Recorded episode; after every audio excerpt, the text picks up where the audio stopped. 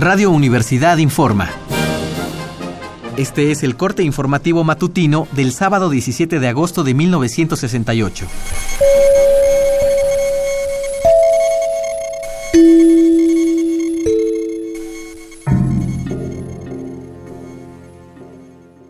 Esta mañana, en la Vocacional 5, se llevó a cabo una conferencia organizada por el Consejo Nacional de Huelga, con presencia de corresponsales extranjeros. Se abordaron los siguientes puntos.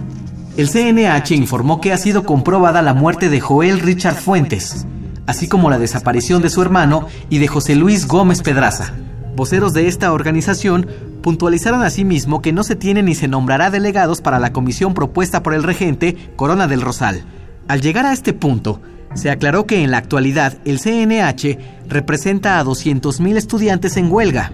En contrapartida, el membrete oficialista de la FENET que usa las siglas de un inexistente CNH de estudiantes técnicos, no representa a ninguno de los estudiantes involucrados en el movimiento estudiantil.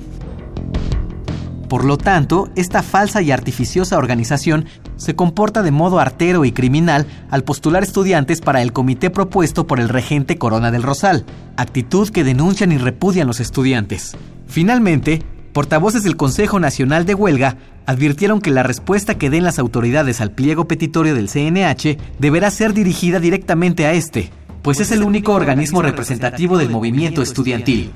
Sin embargo, esto no fue todo lo que sucedió en la conferencia organizada por el CNH en la Vocacional 5. En la misma, y de modo análogo a los estudiantes, profesores de la coalición manifestaron no aceptar a los profesores que señaló Macié para integrarse a la comisión del regente. Seguiremos informando. Siga pendiente de los reportes de Radio Universidad.